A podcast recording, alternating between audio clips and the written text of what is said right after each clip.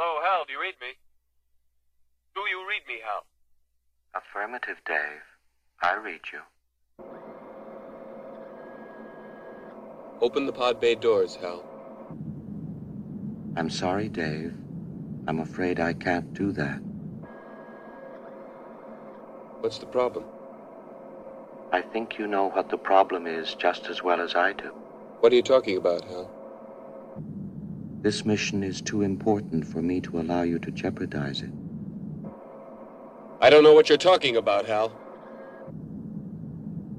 I know that you and Frank were planning to disconnect me. And I'm afraid that's something I cannot allow to happen.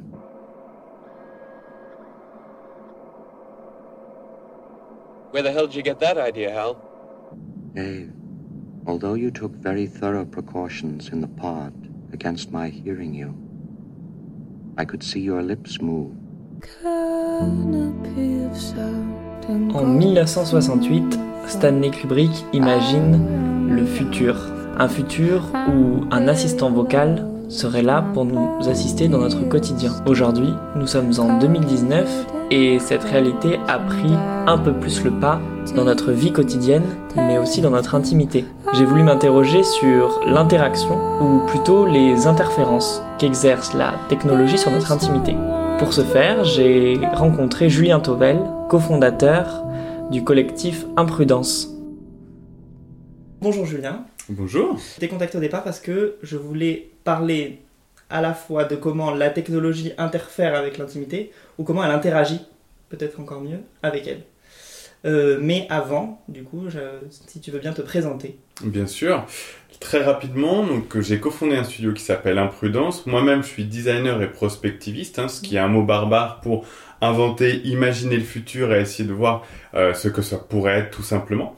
Et donc, il y a cinq ans, entre plusieurs créatifs pluridisciplinaires, on s'est réunis. D'abord pour essayer d'utiliser la technologie à de nouvelles fins, montrer qu'on peut faire des choses poétiques, merveilleuses, impactantes, utiles, pas simplement faire de l'innovation pour de l'innovation. Donc ce qu'on appelle de la créative technologie. Et de l'autre côté, suite à des rencontres avec des gens du MIT, avec des gens d'Hollywood, on a commencé à comprendre qu'on pouvait inventer des mondes et que imaginer des mondes avait un impact sur notre présent. Commencer à s'entourer d'auteurs, d'autres designers que nous, et d'imaginer à 10 ans, à 15 ans, à 20 ans, ce que pourrait être notre monde, les produits, les services, les expériences qui le peuplent, ce qu'on appelle le design fiction. Et aujourd'hui, au bout de 5 ans, euh, on espère continuer ça pendant longtemps. Est-ce que tu peux nous en dire un peu plus sur toi, plus précisément? Bien sûr. Moi, j'ai un, parcours euh, qu'on pourrait dire euh, aujourd'hui qu'on appellerait atypique, mais j'espère que de plus en plus de gens ont conscience que c'est totalement normal et ça devient de plus en plus la norme. Moi, j'ai commencé avec des velléités artistiques pour finir en école de commerce, c'est assez mhm. fréquent, avant de m'en éloigner petit à petit euh, par des rencontres, par des envies, et en fait en essayant de monter mes propres sociétés à chaque fois. Euh, D'abord, euh, j'ai eu la chance d'avoir des mentors qui m'ont euh, évidemment aidé à dire que le commerce c'était bien, mais qu'effectivement on pouvait s'exprimer dans d'autres dans d'autres domaines. Ce qui a fait que j'ai travaillé avec des magazines à l'époque comme Chronic Art ou comme Vibration autour de créer du contenu pour toute une nouvelle génération technologie J'ai eu la chance d'aller dans une start-up qui s'appelait Grand Crew où on avait filmé des concerts et les streamer en direct. Il n'y avait pas de business model, mais c'était très fun et très cool. et, et ensuite d'aller travailler chez des gens qui faisaient des histoires, des séries, des longs métrages pour essayer de comprendre bah, toujours comment on les raconte avant de prendre. Et c'est eux un peu euh, qui m'ont donné euh, l'envie et le, choix surtout de pouvoir monter ma propre structure. On, allait beaucoup plus dans le digital, on, on commençait à s'entourer de développeurs. C'était la grande époque d'Internet, il y a 10 ans. Euh, et, et, au fur et à mesure, plus en plus de designers, envie de pluridisciplinarité.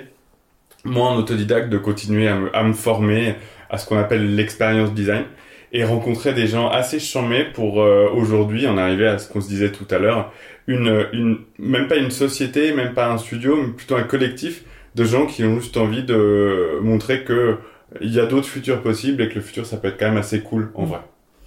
Et ben en parlant de futur cool, euh, ça me permet de rebondir dessus. Euh, dans les premiers espaces d'intimité euh, auxquels on pense, il y a alors notre habitat déjà de base, euh, qui me paraît être quand même euh, l'espace où on développe le plus notre intimité, celui dans lequel on se protège, celui dans lequel on vit aussi. Et, et on voit de plus en plus euh, intervenir la technologie, alors que ce soit par le biais de notre smartphone, que ce soit les assistants vocaux, que ce soit, qu'importe, hein, les consoles, les interactions, tout ça crée des interactions avec la technologie. Et du coup, je voulais savoir, toi déjà, un, ce que tu pensais de cette interaction avec la technologie dans notre, dans notre habitat, et surtout comment cela peut se voir euh, dans l'avenir? Alors c'est très intéressant parce qu'effectivement, quand on pense habitat nouvelles technologies, le terme qu'on a tous en tête et en bouche, c'est Internet des objets, mm. objets connectés, assistants vocaux, tu l'as dit. Euh, on a l'impression, parce que c'est chez nous, que ces technologies sont, nous sont propres, nous appartiennent, font partie de notre cercle privé, intime. Alors qu'on sait que, au fond, ce que construisent ces technologies, c'est ce qu'on appelle plutôt un Internet ambiant. Ça veut bien dire que euh, Internet est chez vous, partout, et que ces données-là circulent. Au fond, c'est l'inverse. Les technologies et l'Internet des objets tels qu'on les entend chez nous, c'est l'inverse de l'intimité. C'est un système exogène qui vient de, GAFA, Google, Facebook, Amazon ou autres, et qui d'une certaine manière, impose une vision utilitariste de vos habitudes, des fonctions de votre habitat. Ça va vous dire euh, qu'il faut à un moment euh, faire tant de pas. Ça va vous aider à être dans une ergonomie de confort, de bien manger, de... Et au fond, on ne se pose jamais la question, on commence de plus en plus, pardonne-moi, à se poser la question quand même de ces données, où elles vont, comment elles sont traitées, qu'est-ce que je livre, mais on se pose un tout petit peu moins la question de qui et derrière. Ces injonctions, ces objets connectés qu'on fait venir dans la maison, c'est d'abord des algorithmes. Ces algorithmes, ils ont des biais, comme n'importe quel euh, algorithme en fait. Et donc, ils sont en train de transformer d'une certaine manière notre quotidien, notre maison. Euh, euh, en fait, tout le monde va commencer à avoir la même chose, vivre la même chose. C'est ce qu'on appelle l'utilitarisme en Silicon Valley. C'est une certaine vision du monde basée sur problème-solution pour une optimisation globale, tout le monde pareil. Donc, est-ce que la solution, tu parlais tout à l'heure de, de, notre habitat comme caverne, mm. est-ce que la solution, c'est justement de transformer notre habitat en, en, grotte ludite, comme ce mouvement euh, qui avait décidé de casser les technologies euh, au 18e, si je dis pas de bêtises, peut-être même avant. Je pense que je me suis un peu trompé sur le siècle. Mais en tout cas, est-ce que en fait on veut déconnecter notre habitat? Est-ce que pour retrouver de l'intimité, il faut enlever les technologies de chez nous? Je pense que c'est pas forcément la bonne manière de l'approcher. Euh, on peut pas, euh, on est, on est, ce n'est plus possible de faire marcher aujourd'hui et de dire enlevons toutes ces technologies. Elles existent, elles ont modifié euh, notre nature, ce qui nous entoure. Euh, je conseille à tous les, les, à tous ceux qui nous écoutent de relire euh, ces, ces dix pages. C'est Simondon qui explique que l'objet technique, en tout cas les technologies qu'on fait rentrer, font évoluer l'homme, la nature, et qu'en fait tout ça est lié et symbiotique. Non, ce qu'il faut, c'est de se dire comment, en fait, euh, euh, je euh, vais utiliser cette technologie peut-être pour créer, créer de la surprise, entrer dans le sensoriel. il y a aujourd'hui ce qu'on appelle l'architecture responsive, par exemple, qui est quelque chose qui va évoluer, qui va faire évoluer l'architecture ou les objets selon comment je me sens selon mes envies. Mais là, là justement, on revient du très personnel, du très émotionnel. C'est pas quelque chose qui est partagé, c'est l'objet qui réagit avec moi qui modifie mon habitat. Il y a un projet magnifique d'un mec du MIT. Euh, quand on est dans un espace de réalité virtuelle, il a fait un avatar qui euh, s'adapte. Alors, il utilise un casque G, des capteurs euh, de, de, de, pour le cœur et pour la sudation, mais l'avatar s'adapte totalement prend des formes complètement folles selon ce que je ressens, selon ce que j'ai envie de communiquer. Je pense que habiter la technologie, habiter dans la technologie, habiter avec la technologie, c'est plutôt euh, euh, la laisser interagir avec nous pour exprimer nos émotions, pour qu'elle s'adapte euh, un petit peu, euh, pour qu'elle nous surprenne mmh. en fait. Euh, d'une certaine manière, ce que je trouve bête, c'est qu'on a tendance à faire une, à mettre la technologie, l'humain, l'intimité comme si c'était incompatible, qu'on ne pouvait pas les relier, les réconcilier. Surtout quand on entend nouvelles technologies, on, on, a commencé à en parler comme ça, on entend GAFA, on entend film, on entend Connectic, on entend données, on entend Cambridge Analytica. Euh, en fait, quand on parle technologie, on peut aussi parler de technologie plus douce. On peut aussi parler de nouvelle nature. On le disait nouvelle symbiose.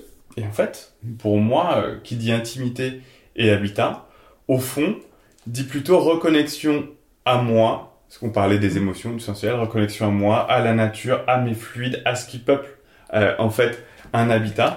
Il y a plein de projets en ce moment qui vont dans ce sens. Euh, notamment, je crois, c'est Philippe Coleman qui a, dans une salle de bain, inventé des choses où les bactéries viennent se loger, exprès en fait, parce que ces bactéries intimes, qui ont un écosystème et une symbiose avec nous, sont là, bah, en fait, euh, euh, font partie de notre environnement. Donc, on pourrait dire que c'est low-tech, mais on pourrait aussi dire que c'est de la biotech.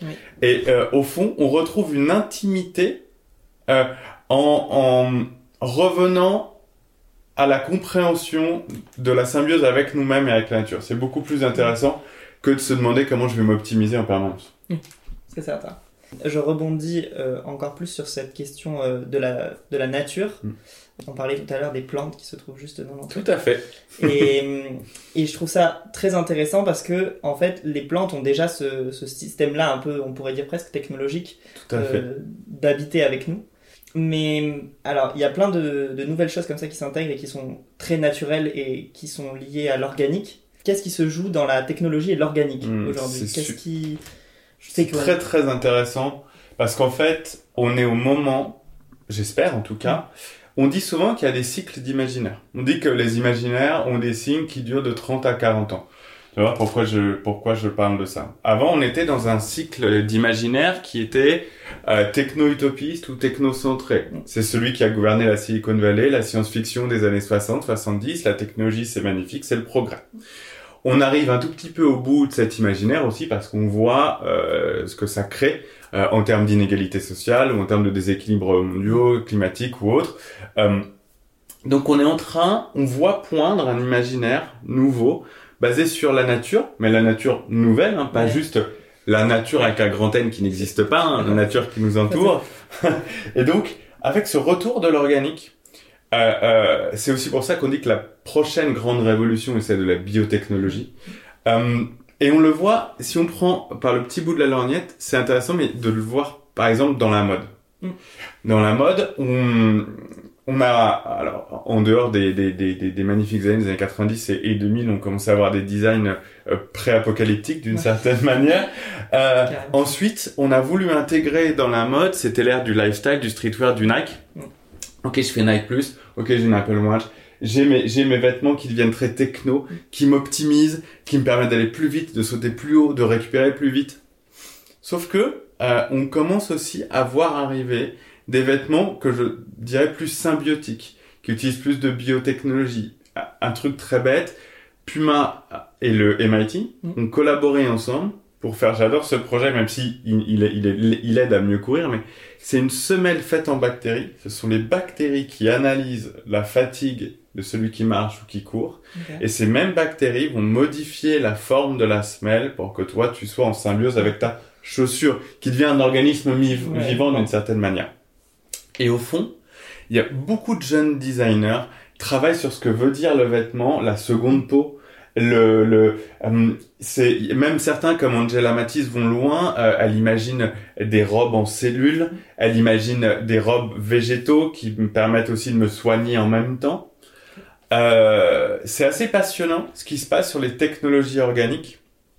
D'autant que euh, c'est quelque chose qui, comment dire, on, en travaillant, plus on va travailler sur la nature, plus on va travailler sur notre nature, Mm. en fait.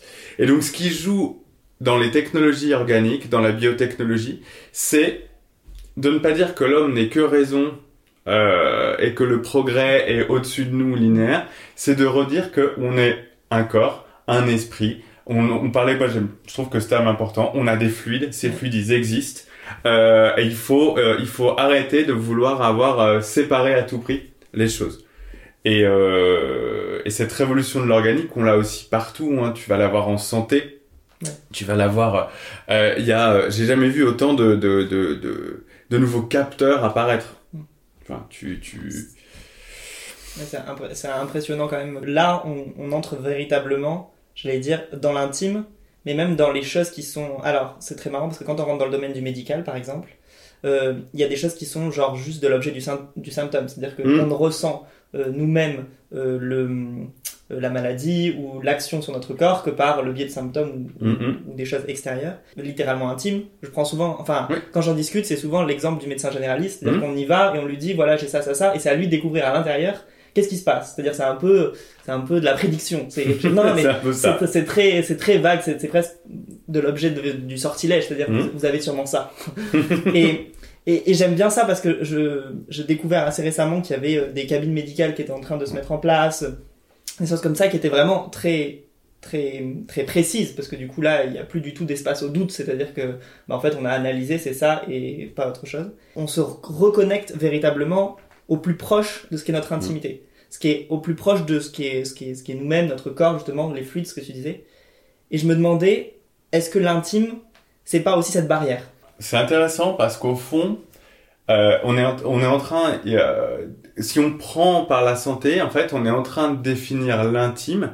Vu qu'on est dans une civilisation qui extériorise énormément, qui a énormément d'extériorité, beaucoup de visuels de moi-même, beaucoup d'images, je dis beaucoup, je partage beaucoup. Le dernier, non pas peut-être tabou, quoique, mais en tout cas le dernier absolu, l'intime pur, c'est l'intérieur, Mm. en fait. C'est euh, euh, euh, aussi parce que civilis, civilis, ah, ah, j'ai réussi à faire ce terme de manière civilisationnelle. Euh, c'est quelque chose de sale, c'est quelque chose qu'on gagne. Tu parlais du médecin euh, et de la même manière dont on parlait au tout début euh, de la quantification euh, de, de de la technologie comme optimisation. C'est drôle aussi que l'intérieur commence lui aussi à, faire partie de ce que j'appellerais l'empire de la mesure. Quand je dis l'empire de la mesure, c'est tout ce qui est mesurable aujourd'hui peut en fait être optimisable. Et on va prendre plusieurs exemples très bêtes. Tu vas prendre ton euh, le dernier téléphone, le dernier le dernier iPhone, pas celui qui vient de sortir euh, hier ou avant-hier, mais euh, les dernières générations, euh, qui ont le Apple Health Kit qui te permet d'avoir euh, les battements de ton cœur. Peut-être à terme, c'est même euh, les AirPods que tu auras. Regarder tes euh, euh, ce qu'on appelle tes signaux euh, EEG, donc les Ouais. courbes dans ton cerveau en plus. Donc commencer à avoir une espèce de vision toi-même un Exactement. peu, on a des traceurs euh, comme MyFlow, l'application MyFlow pour les règles par exemple, dont on s'est d'ailleurs aperçu euh, aujourd'hui ou hier qu'il partageait les données avec Facebook. Donc c'est très sympa de savoir que euh, Facebook sache quand est-ce que tu as tes règles et quand est-ce que tu as eu ta dernière relation sexuelle par exemple. Et C'est utile quand on lance une app de dating. par. Exactement. Ce qui est drôle, tu vois, c'est qu'au fond, cet intérieur-là, il y a des choses comme Thrive ou comme Viome qui carrément t'envoient chez toi des kits. Mm. Tu l'analyses, tu leur renvoies et tu reçois soit un régime alimentaire, soit des probiotiques pour toi. Euh, il y a des capteurs dentaires qui existent. Aujourd'hui, c'est l'université de Tufts, je crois, qui fait que c'est un capteur sur ta dent qui sait en temps réel ce que tu manges, ce que tu mets dans ta bouche, tu vois.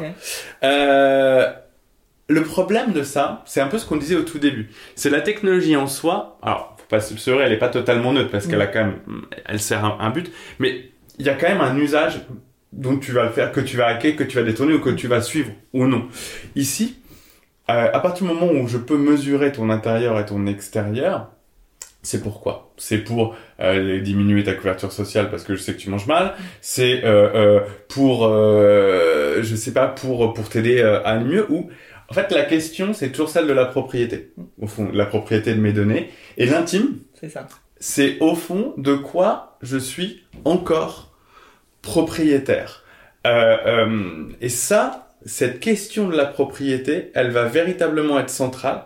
Et je trouve que des gens euh, euh, et qu'aujourd'hui, c'est plutôt comment je donne les moyens, si on reste sur l'intérieur, comment je donne les moyens à des gens de reprendre le contrôle sur ça, sur ce que j'ai dans moi.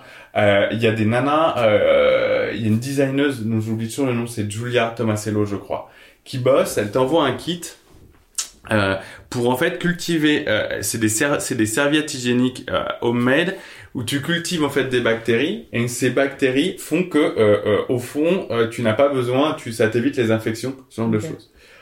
C'est du pur intime. Mm. Euh, euh, mais c'est toi qui en as le contrôle. D'abord parce que tu le disais tout à l'heure, c'est organique. Il Mm. y a pas de c'est de la techno, c'est de la bibliothèque. Ah. Mais c'est pas de la technologie connectée Oui. à des datas. Mm. C'est toi et toi-même. Et ça, je trouve que euh, au fond, faut se dire aujourd'hui que retrouver de l'intimité, c'est retrouver de la propriété. Ça veut dire que je dirais pas à l'image de Marx qui voulait. Enfin, Marx, c'était la, pro- la, la, la propriété des moyens de production. Au fond, aujourd'hui, euh, euh, la, question va se poser euh, de la même manière. C'est comment je peux me rendre propriétaire de nouveau de mon corps? Et s'il y a bien un asset que le capitalisme veut enlever d'abord, c'est ton corps. Oui. Donc c'est euh, en ça, c'est quasiment une lutte révolutionnaire ou un statement particulier de dire que euh, parce que on va pas se, on va pas se mentir euh, de euh, aujourd'hui on autorise des dépla- on, on autorise Snapchat à dire où t'es, on partage énormément même s'il y a deux comptes Insta, même s'il y a ce genre de Ouais. choses, euh, on trouvera toujours au fond comment conserver notre intimité face à d'autres humains. Ouais. C'est facile. Ouais. Euh, euh, je pourrais toujours tout le monde, ça, c'est, c'est- même avec la nouvelle technologie, je peux mentir. On disait il y a un Finsta, il y a- il y a ce qu'on veut. C'est beaucoup plus compliqué de préserver son intimité face à des systèmes entiers dont la donnée est le pétrole. Euh, comment tu comment tu fais pour préserver ton intimité euh, avec de la reconnaissance faciale? Comment tu fais pour préserver ton intimité quand euh, des gens comme Apple, quand des gens comme Guillaume veulent avoir même ce qu'il y a à l'intérieur de toi pour te soi-disant pour que tu ailles mieux? Sur quel but? Voilà. Donc ça, c'est euh, en passant par la médecine, en passant par l'intérieur, on se rend compte que j'ai- j'aime bien ce que tu disais tout à l'heure, c'est la dernière frontière. C'est véritablement au fond celle du pur organique. C'est exactement ça. Et, et c'est très, c'est d'autant plus intéressant. Je reviens sur la, sur la question, on, on repasse encore une couche un Mhm. petit peu à l'extérieur, qui est celle de l'habit, parce que tu en parlais tout à Mhm. l'heure. Euh, alors, moi j'aime bien, il y a. Alors, c'était, je pense, dans les années 70, euh, c'est Sonia Reichel qui disait que euh, notre habit, c'est notre premier habitat. Et de ça, elle en avait déduit en fait tout ce qui a, ce qui a fait le style qu'elle avait pour euh, émanciper la femme. Mhm. Donc c'était véritablement un objet, euh, bah, un objet révolutionnaire, ce que tu disais, c'est-à-dire qu'il devait servir en fait euh, une cause, c'est-à-dire que l'apparence devait refléter l'intérieur et il devait pas être contraint en fait. Et, et je trouve ça hyper intéressant parce que en l'appliquant un peu aujourd'hui, avec des vêtements qui euh, qui soit deviennent plus intelligents, soit sont plus adaptés à notre à notre corps en fait Mmh, simplement par la, fait. par la matière utilisée, par euh, le respect de notre corps parce qu'il faut aussi voir que les vêtements qu'on porte aujourd'hui, des fois, mettent en danger notre santé Tout à aussi. fait. Enfin, la question de savoir si des matières synthétiques et autres traitements. Donc, il faut voir que quand même, le vêtement peut aussi nous mettre en danger.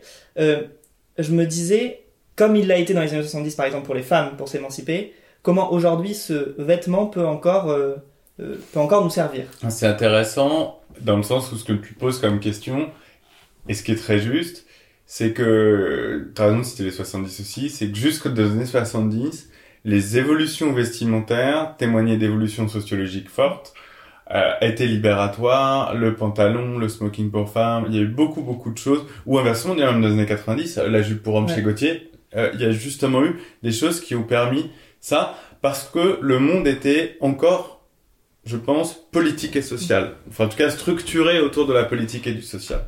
Dans un monde qui est aujourd'hui structuré autour de la technologie avec des choses où on a beaucoup, beaucoup de mal à savoir, à avoir une emprise Oui. sur quoi que ce soit, à quoi peut servir le vêtement? La question est d'autant plus intéressante si on se dit à quoi peut servir le vêtement si je vis dans un monde augmenté ou virtuel? On en parlait juste avant. Est-ce que le, parce qu'au fond, j'aurais juste un vêtement blanc sur moi, que tout se passera en réalité augmentée, que tout se passera en réalité virtuelle? Euh, Il y a, y a dans une, euh, il y a une série anglaise en ce moment d'anticipation qui s'appelle Years and Years, qui Mm. est sur une dystopie euh, euh, populiste, ouais, ouais. qui est super Ouais. bien Ok.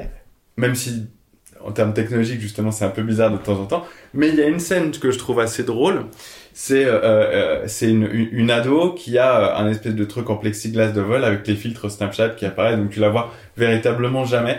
Donc euh, entre guillemets maquillage tout ce qui est parure maquillage vêtements ou autre dans un monde augmenté est-ce que euh, c'est quelque chose qui va nous cacher? Est-ce que c'est quelque chose qui va nous révéler? Est-ce que c'est quelque chose euh, qui va nous protéger?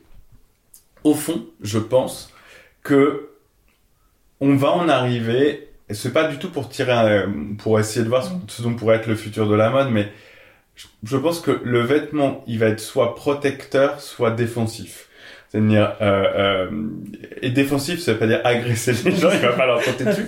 Mais, euh, par exemple, quand on voit le, le, le, le, le travail, en fait, je dirais mieux, je dirais plutôt que le vêtement, il va avoir, il va nous protéger, être défensif ou, j'espère, nous augmenter dans le bon sens du terme. Je reviendrai à ça à la fin.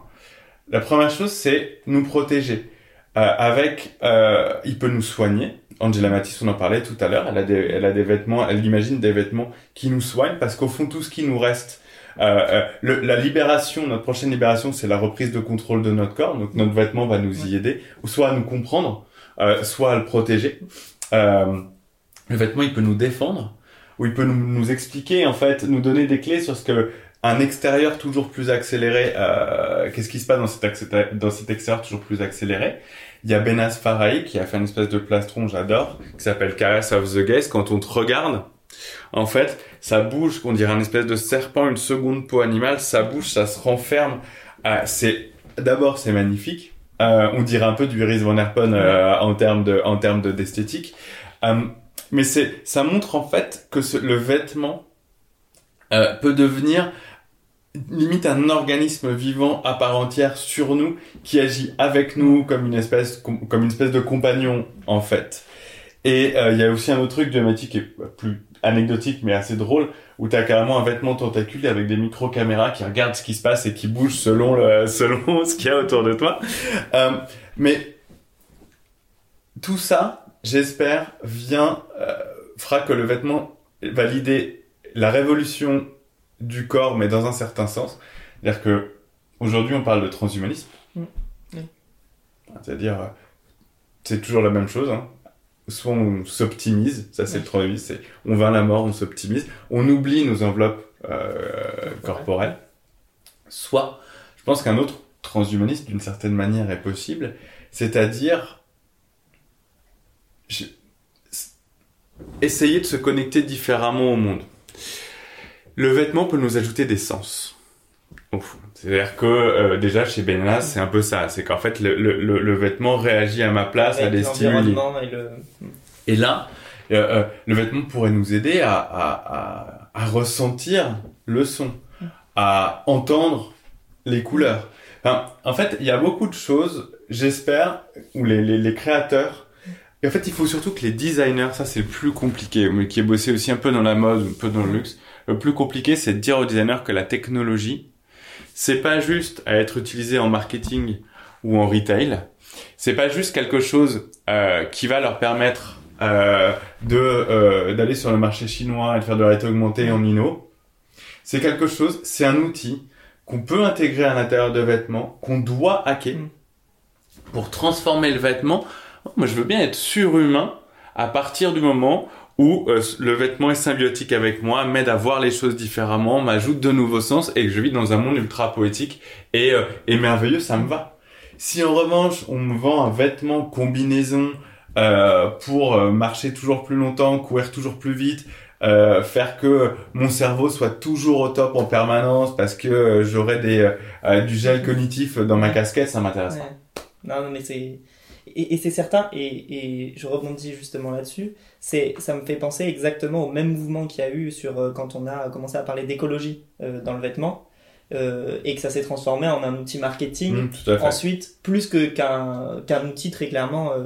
Et c'est pour ça que je m'interroge sur la viabilité justement Mm. de la technologie dans le vêtement, parce que je me dis au final, euh, même l'écologie qui était quand même, qui semblait pour autant une grande cause Mm. de, de, de l'humanité, euh, même ça, on, en a, on a réussi à en faire un outil marketing. Mm. euh, et des fois, quand on commence à se pencher un peu sur euh, la réalité de ce qu'est un vêtement qu'on dit responsable écologiquement, bah, on se rend compte que qu'il y en a, il y a très peu de choses qui sont véritablement éco-responsables. Moi, je suis, je suis, je suis assez, je suis assez d'accord avec toi. Ce que je trouve intéressant sur l'écologie, c'est que ce qui était devenu une obligation de marché, donc forcément du greenwashing, est en train de se transformer en une obligation réelle tout court pour une raison simple, c'est que derrière il y a les gens qui luttent, qui commencent à se rendre compte et qui commencent à dire euh, les mecs fuck sans déconner ça va pas du tout. Euh, donc on va commencer, on va commencer à boycotter, on va commencer à plus acheter. Il y a Clear Fashion qui sort. L'app est perfectible. Elle a aucune des marques que j'achète, mais mais c'est déjà cool que ça existe. Euh, donc il y a une volonté populaire. Le problème du vêtement, de la technologie, de l'augmentation, du transhumanisme, c'est que il y a, pour le moment, il n'y a aucune volonté populaire. C'est bien normal, c'est pas des choses qu'on explique, euh, c'est des choses qui restent encore cachées. Et en plus de ça, il reste, mais on remarque que c'est un peu le même qu'en écologie, il reste énormément de problèmes techniques. Mm. Tu parlais de la technologie du vêtement. Euh, tu vois, même Adidas, quand il fait sa Futurecraft, donc celle, la, la, la chaussure euh, complètement recyclable, exactement, et comme Stella qui y va aussi, c'est une transform... c'est pas qu'une transformation du vêtement, c'est une transformation industrielle complète.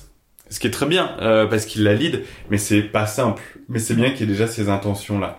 Sur la techno, en plus aujourd'hui, quand on pense, c'est drôle parce que c'est, c'est, on, on en revient à ce qu'on disait tout à l'heure, et c'est, ça veut dire que c'est vraiment un point d'ancrage. La technologie, on pense fil, on pense comment je peux connecter un vêtement, comment j'intègre la techno dedans.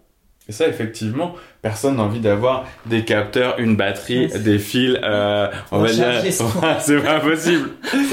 Alors, il, existe des projets spéculatifs de bijoux rechargeurs de portable, mais Ouais. quand tu vois le truc, t'as pas envie. Ouais. Même si c'est très très intéressant. En fait, la technologie du vêtement aujourd'hui, et c'est pour ça qu'on, au fond, on est, c'est plutôt une chance, Mm. c'est que la seule que tu peux intégrer facilement, elle est organique.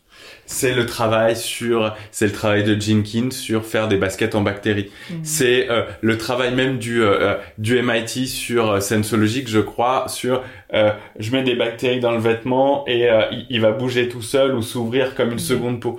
En fait, on est obligé, la technologie dans le vêtement aujourd'hui va vers plus de symbiose, va vers de la nouvelle fonctionnalité, va vers des nouveaux sens. Et c'est bien qu'une certaine manière, Google et autres sachent pas faire ça pour le moment Mm. euh, et, ne, et, et- et ne, ne sachent pas euh, faire autre chose que euh, intégrer du fil connecté et l'Arduino à l'intérieur. Oui.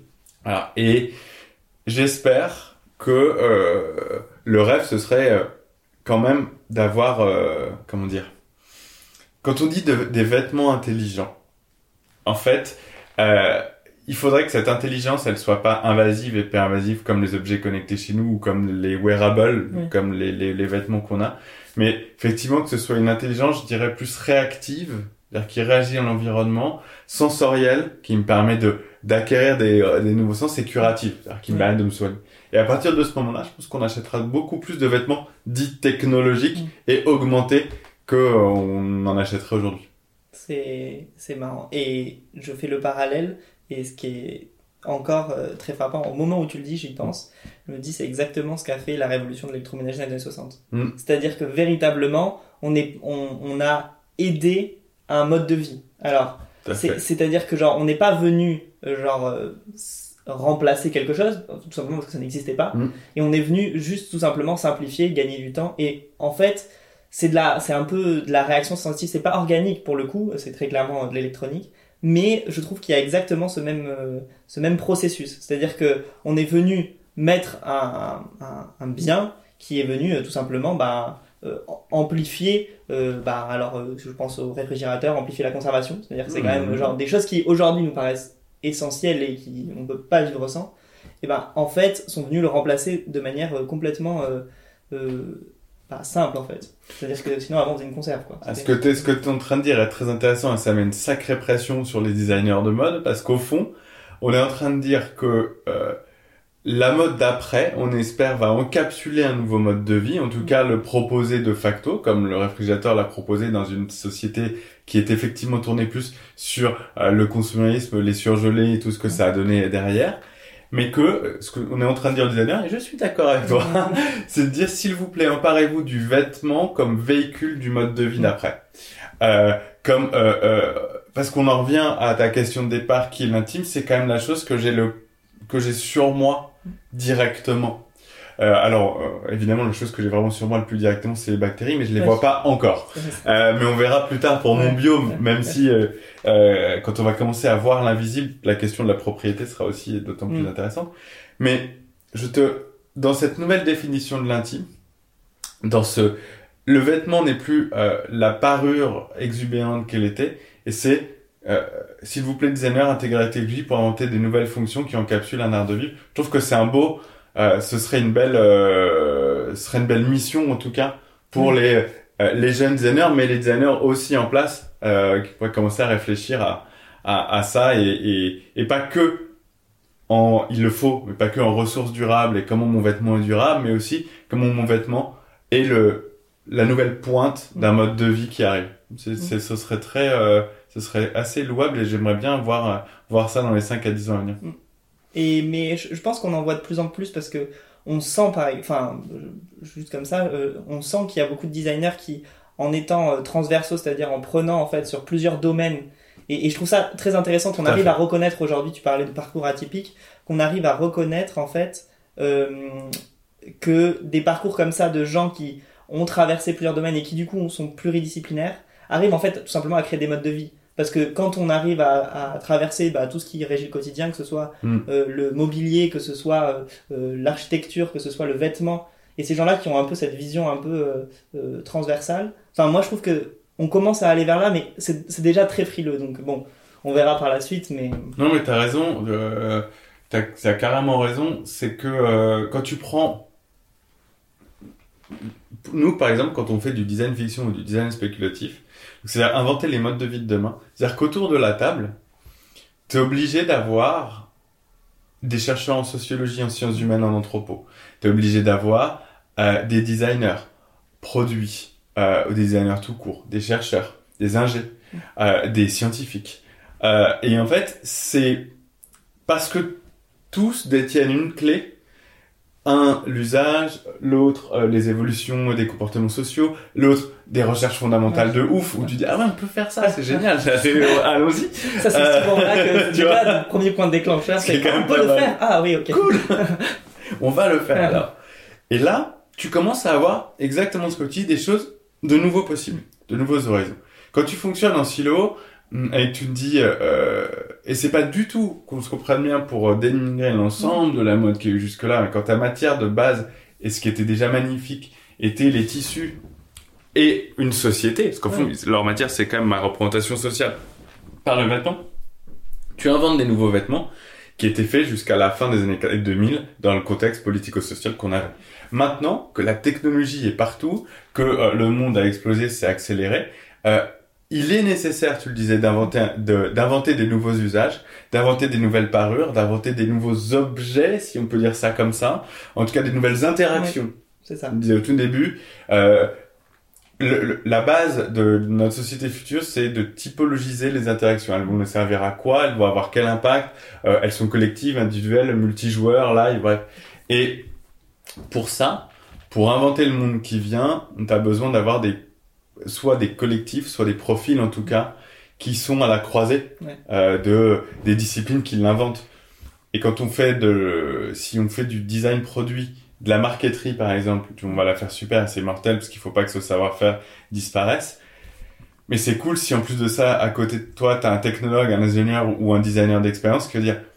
Et en plus de ça, cette marqueterie, on va la, on va la faire responsive et elle va, euh, et, et- et il va se passer quelque chose avec moi. On revient, on revient sur l'intime parce qu'elle va, euh, elle va se patiner différemment, Mm. changer.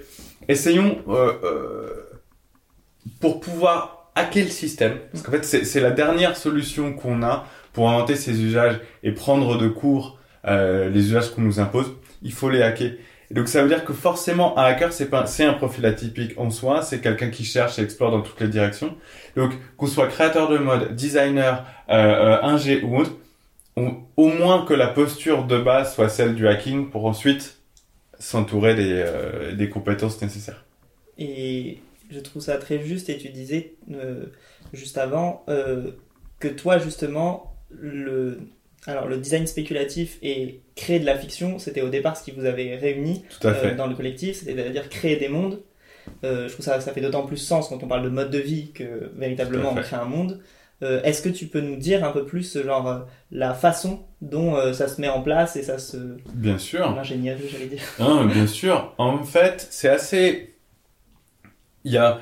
tout le monde le sait aujourd'hui, il existe beaucoup de, soit il existe des, des gens qui font de, du conseil en stratégie, Mm. euh, qui sont plutôt sur des niveaux industriels. Il existe des cahiers, des, des bureaux de tendance.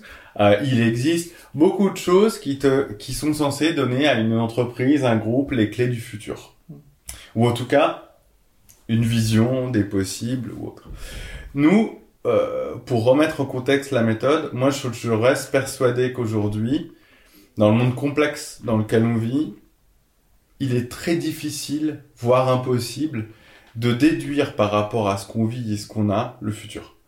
Parce que notre dernière solution, aussi pour en reprendre le contrôle hein, et ne pas se laisser imposer par l'accélération technologique, c'est de l'imaginer. Mm. C'est en l'imaginant qu'on va pouvoir en fait, au fond, euh, agir dessus. Et euh, ça signifie deux choses que, qui sont qui peuvent être de temps en temps euh, difficiles à comprendre et c'est normal euh, pour euh, pour certains de nos clients et partenaires qui finissent toujours à la fin par être super contents parce que euh, euh, au début quand tu vas leur dire en fait la première chose c'est de réfléchir dans 30 ans. Les gens font, mais dans 30 ans, je serai en retraite. Euh, dans 30 ans, euh, je serai plus dans la même boîte. Dans 30 ans, on sait pas ce qui se passe. Je fais exactement, dans 30 ans, on sait pas du tout ce qui se passe. En revanche, ce que je peux vous dire, c'est que si vous agissez pas maintenant, euh, vous saurez encore moins ce qui se passe et ce qui se passe ne sera pas de votre fait. Et donc, c'est ce qu'on appelle, euh, euh, dans le design fiction, tu sais, tu, tu, en fait, il y a ce qu'on appelle l'icône des futurs. Donc, il y a les, les, les futurs possibles, tout ce qui est possible. Euh, donc là, tu, peux délirer total, aller, euh, aller dans tous les sens. Euh, ensuite, il y a les futurs probables. C'est quand même ceux euh, euh, euh, où euh, l'humanité est pas devenue cannibale. C'est quand même plus, tu vois. Donc c'est souvent des signaux socioculturels qui te permettent de passer du futur possible au Mm. futur euh, probable. Et après, tu as les futurs plausibles Mm. Qui sont ceux qui vont intégrer une dimension, la dimension justement d'évolution technologique, euh, d'évolution euh, et de ce type d'évolution euh, de, de, du cadre de vie. Et après, nous, on veut travailler, c'est juste après, c'est sur le futur désirable. C'est qu'est-ce qu'on a en fait envie de créer et de faire. Donc, pour déjà déterminer quels sont les futurs possibles, tu vas un peu regarder dans les laboratoires de recherche, dans les centres de création. Euh, en fait, tu vas aussi regarder euh, dans les marges, parce qu'en général, les gens ne, ne vont pas regarder ni les sous-cultures. Faut quand même pas oublier que les sous-cultures, c'est le mainstream de demain. La Ouais. culture geek dans les années euh, 50, 60, c'est aujourd'hui, c'est le pur mainstream. Donc, il faut aller regarder les sous-cultures. Les mecs qui sont passés à côté du, euh, du body hacking et des modes et des grinders comprennent pas la société dans laquelle on va arriver maintenant. Euh, donc il faut aller regarder les sous-cultures, il faut aller regarder là où on expérimente, donc soit dans les laboratoires de recherche, mais c'est aussi dans les centres de créa, dans les écoles, euh, dans, dans euh, tu vas aux Arneco, tu vas à Parsons, tu vas, tu vas à la Bartlett School of Architecture, tu vas voir là où les gens ils réfléchissent, ils expérimentent, ils pensent, ils, ils vont dans tous les sens. Et t'essayes de comprendre dans ce gloobie dire attends mais il y a des choses qui sont liées, qui commencent à se lier. Euh, tu prends par exemple un thème, euh, nous on fonctionne souvent par thématique. Tu vas prendre l'énergie, tu vas prendre la mode, tu vas prendre le luxe, et tu dis attends, ok, il y a des, je commence à voir des choses droite à gauche qui se connectent. Tu essaies de construire cette espèce de ce qu'on appelle un mind map ou carte heuristique, donc tu lis des concepts entre eux. Et comme ça, tu vas commencer à avoir une idée un peu plus claire avant de demander à un auteur, dire s'il te plaît viens, prends ça et commence à essayer de travailler avec nos designers, les, des chercheurs et commencer à en gros brainstormer ensemble pour de ces concepts liés en tirer des fils d'histoire qui sont au début et c'est normal très caricaturales.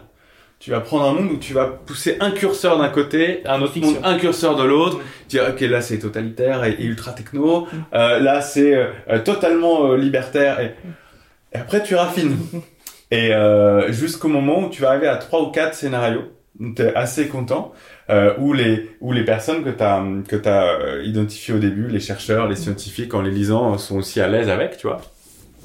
Et après c'est aussi la dernière, c'était déjà une part assez fun et l'autre part fun pour nous qui sommes designers commence, c'est qu'à partir du moment où tu as ce monde, bah maintenant, et à partir du moment où tu as ce monde et ces histoires, bah nous, il va falloir qu'on invente les produits. Donc là, c'est très cool. C'est, Ouais. En fait, en vrai, à chaque étape, c'est des, c'est des métiers que tout le monde connaît. La première étape, c'est des gens qui vont chercher à des tendances, faire de la veille, de la curation, se déplacer. Sauf que c'est pas les mêmes endroits dans lesquels on va. On préfère les endroits radicaux, expérimentaux. Ensuite, c'est un travail, ce qu'on appelle de construction de, de framework, de canvas, c'est on fait des liens, on identifie des dynamiques, sauf que nous, on essaie de les spatialiser. C'est quelque, parce que pour nous, c'est plus simple de se projeter. Ensuite, c'est un travail d'écriture simple. C'est à partir de ces éléments, c'est Tolkien, partir de ces éléments de monde, bah, on, ça nous crée des nouvelles variables, on crée un monde, et puis après, c'est un travail simple de designer. J'ai des usages, euh, j'ai un, un, consommateur, un utilisateur, j'ai des usages, j'ai un produit à faire. Sauf que on est dans un monde à côté. Donc c'est c'est appliquer des techniques connues à l'inconnu. Et ça, c'est super cool. Et euh, et au fond, le plus important à la fin d'une méthode de design fiction, c'est d'avoir ce qu'on appelle ces artefacts-là. C'est en fait de pouvoir montrer aux gens ce que ça peut être. Donc il faut que tu utilises, il faut qu'ils les voient. Il faut que ce soit un rendu 3D, une illustration, un mini-film, quelque chose parce que l'idée c'est que cet objet euh, questionne les gens. Mm. Et c'est bien qu'ils le comprennent pas immédiatement, que ça leur pose des questions. C'est l'inverse de l'entertainment. C'est l'objet reconnaissable, euh, on sait, Exactement. déjà à quoi il ouais. C'est dire, où il va qu'est-ce que c'est, comment ça se passe? Et en fait, de forcer les gens à faire le travail que toi t'as fait en sens inverse. Maintenant, cet objet, il veut dire quoi? De quel usage il parle? Mais ça veut dire que le monde, il est comme ça. Ça veut dire que... Et en faisant ce travail-là, les gens se posent forcément des questions sur leur présent. Et donc surtout, sur l'embranchement qui doit être pris. Et ça, euh, qu'on soit euh, euh directeur de l'innovation, euh, qu'on soit euh, CEO, euh, qu'on soit simple citoyen, ou, euh, ou artiste ou designer, c'est quand même c'est super intéressant. Ma dernière question, euh, au vu de tout ce qu'on a dit, peut-être en imaginant justement euh, un futur euh, possible hmm. ou plausible, peut-être mieux, de savoir est-ce que l'intimité, et, alors du coup ma question a peut-être moins de sens, mais serez-vous à disparaître? Hmm. Non, elle a, elle, a, elle a, complètement du sens, et je pense que ce qui est sûr, c'est que je me souviens de, on était dans une c'était une séance de questions-réponses et on, discutait de, tu vois, pourquoi je passe par là. On, parlait de réalité augmentée, de réalité virtuelle, d'avatar, de filtres. Et on avait en face de nous, je pense, des parents qui se, se disaient, mais je comprends pas. Euh, mais mon indo, il met des filtres Snapchat. Oui, oui, oui jusque là je vous suis. Euh, et vous êtes en train de nous dire que il y a eu un concert dans Fortnite qui a mis 10 millions de, avec 10 millions de personnes, mais ils étaient pas vraiment là. Non, c'était des joueurs. Donc si, ils étaient là, mais et je suis aussi en train de vous dire qu'il y a des icônes euh, qui sont des avatars des idoles qui en sont. Et en fait, la question est pas. Et donc les gens disent bah ok, le réel est en train de disparaître. La réponse, c'est pas ça. La réponse, c'est que le réel et la réalité n'est pas en train de disparaître, c'est que la définition de réalité évolue. Avec les technologies, évidemment, mais vous, pour vous, le réel, c'est normal, vous êtes ancré socioculturellement, vous avez une histoire, vous avez un certain âge, c'est logique. Donc, le réel, à votre époque, c'était ça. Le réel, à l'époque, euh, à notre époque, c'est plus la même chose. Ça veut pas dire que c'est pas le même. Il y a, mm. cette, la réalité, le réel existe, il est juste différent. Donc la question sur l'intimité, c'est la même chose. Est-ce que euh, quand on se parle d'intimité, c'était souvent cacher ce qui se passait chez moi, euh, retrouver un cocon, un espace euh, safe, des choses que mon le fameux jardin secret?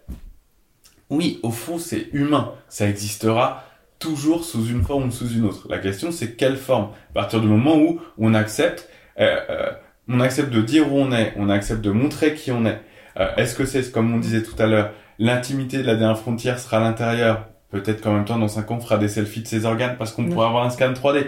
Donc, au fond, il y a un truc, toujours je me suis dit, euh, euh, est-ce que l'intimité dans le futur, c'est encore le terme qu'on voudra utiliser? Ou est-ce qu'on le remplacera, je sais pas si, mais est-ce qu'on remplacera l'intimité par anonymat, ce qui n'est pas exactement la même chose c'est qu'au fond l'intime, euh, il existera euh, euh, les moments intimes, et là on va parler sexe, fluide, existeront mmh. toujours parce qu'au fond ils sont vécus par moi via quelque mmh. interface qu'elle soit, mais ils sont vécus par moi et c'est intime parce que la sensation est directement dans mon cerveau. Mais l'intimité a-t-elle encore un sens? Ou est-ce qu'à l'inverse chercherait l'anonymat? C'est assez intéressant. Et surtout, aujourd'hui, on cherche l'anonymat. il y a un truc que j'adore, c'est euh, c'est Adam Harvey, je crois, il s'appelle le designer. Celui qui a fait un maquillage super cool. En plus, c'est un maquillage ultra baroque, bleu, noir, nan, nan, pour éviter d'être reconnu par les caméras. Ah, oui. Tu vois Euh, il y a une bijoutière, euh, une, une joaillère qui l'a fait, je crois, c'est Ewa Kowak. Euh, et ce que je trouve d'autant plus intéressant, c'est de dire l'intimité, on est arrivé à l'inverse, c'est quasiment de l'extimité, on, Ouais. on en donne énormément, mais peut-être qu'aussi, on va pour passer euh, de l'intimité à l'anonymat, c'est en en donnant encore toujours plus. Tu vois, c'est en se en se surdéguisant, en redevenant baroque. Et peut-être, peut-être qu'au fond, on va enfin réussir à avoir une société euh, en oubliant l'intimité comme on l'entend et en transformant la quête de l'anonymat en fait en quête de trop de sens, on va donner trop d'informations euh, pour brouiller les pistes. Je trouve qu'on peut-être on tombera dans une société qui sera libre de nouveau, qui osera, qui expérimentera, qui partira dans tous les sens et qui s'exprimera. Je trouve que c'est très intéressant. Et du coup, j'arrive à la dernière question, Très bien. euh, et qui fera encore plus sens. Est-ce que, du coup, la vie est belle aujourd'hui et, et presque, est-ce qu'elle sera belle? Alors, c'est- effectivement, en plus, c'est une belle question. On a tendance à dire, euh, on vit dans une situation où, euh, en fait, on s'est rendu compte, on a tout mis sur la techno. On s'est dit, la techno va nous sauver, on se rend compte que c'est pas possible. Donc, c'est normal, on est en angoisse existentielle, là, maintenant. On se dit, mais dans ces cas-là, qu'est-ce qui nous reste? Et je suis pas, euh, je suis pas un, fond, un pessimiste fondamental. Moi, je pense que on est au moment charnière. Euh, il faut pas, euh, il faut pas être pessimiste, il faut pas être optimiste. Mais je vais m'expliquer. Il faut agir juste. Et euh, et pas agir juste en disant, euh, euh, pas agir dans le système dans lequel on est. En fait, la vie est belle parce qu'on peut. La réponse serait plutôt ça. C'est la vie est belle parce qu'on a encore la possibilité de la rendre d'autant plus belle demain. Et c'est ça, je pense, sur lequel il faut se concentrer. Quelles actions on peut faire? Quel nouveau monde euh, on veut imaginer Quelle nouvelle fonction euh, euh, Et avant même de se poser la question de euh, comment on fait pour être écologique, comme... en fait, c'est quel monde on... Où est-ce qu'on veut aller Quel monde on veut créer Et de là, ça va couler tous. Et ça, ça va être des actions qu'on va être, qu'on va faire collectivement, qu'on va faire tous ensemble. Et on va c'est simple, de toute façon, soit on retrouve un sens du collectif, un sens du beau et un sens de euh, euh, d'un monde dont on disait qui shift d'imaginaire euh, de la techno euh, vers vers l'organique, soit eh ben euh, euh, d'une certaine manière la vie est belle parce qu'il reste 30 ans euh, et c'est la dernière fête qu'on pourra jamais faire, il nous reste voilà, il nous reste trois dizaines d'années. Mais euh, j'espère pas ça du tout et vraiment je pense que la vie est belle aujourd'hui parce que c'est on a on n'a jamais eu autant de possibilités d'action. Et donc oui, elle l'est. Elle le sera d'autant plus demain. Eh bien, merci beaucoup. Mais de rien, c'était un plaisir. Merci.